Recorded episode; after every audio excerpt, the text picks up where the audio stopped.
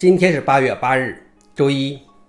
本期是银河观察第七百二十二期，我是主持人银河老王。今天观察如下：第一条，Facebook 创始人年轻时也曾宣誓捍卫用户隐私。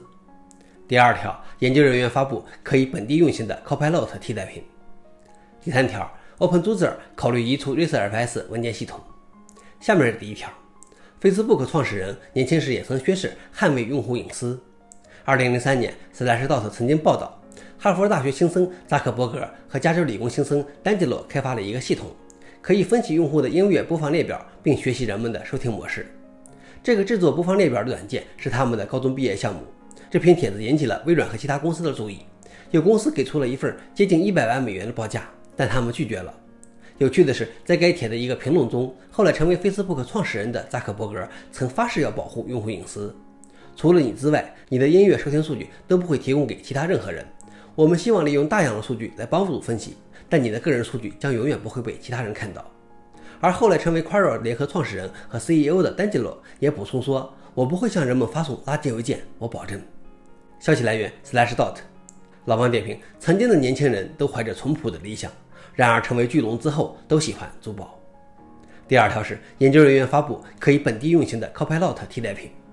GitHub Copilot 是最近几个在 AI 帮助下生成编程代码建议的工具之一，但在许可证方面和该软件向微软公司发送遥测数据方面存在一些争议。美国纽约大学的一位研究人员开源了一个 Copilot 的替代品 ForPilot，它可以在本地运行，而不会将数据发送回微软。ForPilot 不使用 Codex，它依靠的是 Salesforce 的 CodeGen 模型，但该模型也是在 GitHub 的所有公共代码上训练的，因此许可证问题并没有得到解决。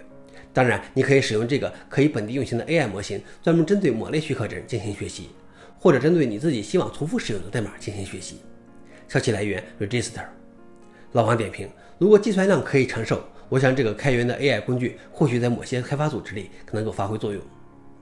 最后一条是 OpenZooer 考虑移除 ResRFS 文件系统。二十多年前，ResRFS 首次引入 Zoozer 时，它是当时领先的文件系统，首次为 Linux 引入了日志保护。但在 ResFS 作者因谋杀罪而入狱后，该文件系统的开发就停滞了。ResFS 一度是 Zoozer 的默认文件系统。ResFS 现在缺乏用户期望拥有的很多功能。Zoozer 的开发者制定了在 Zoozer 滚动版中立刻移除 ResFS 的计划，稳定版也将在几个版本后移除支持。而 Linux 内核在5.18开始正在逐渐弃用 ResFS，并计划在2025年完全删除相关代码。消息来源 f o r e n i x 老王点评：本来颇有希望的一个文件系统，却尊到崩局。从某种意义上说，现在的很多开源项目还相当依赖其灵魂人物。一旦遇到被卡车撞了这样的意外，如果没有及时引起社区关注和接手，很可能就随同夭折了。想了解视频的详情，请访问随后的链接。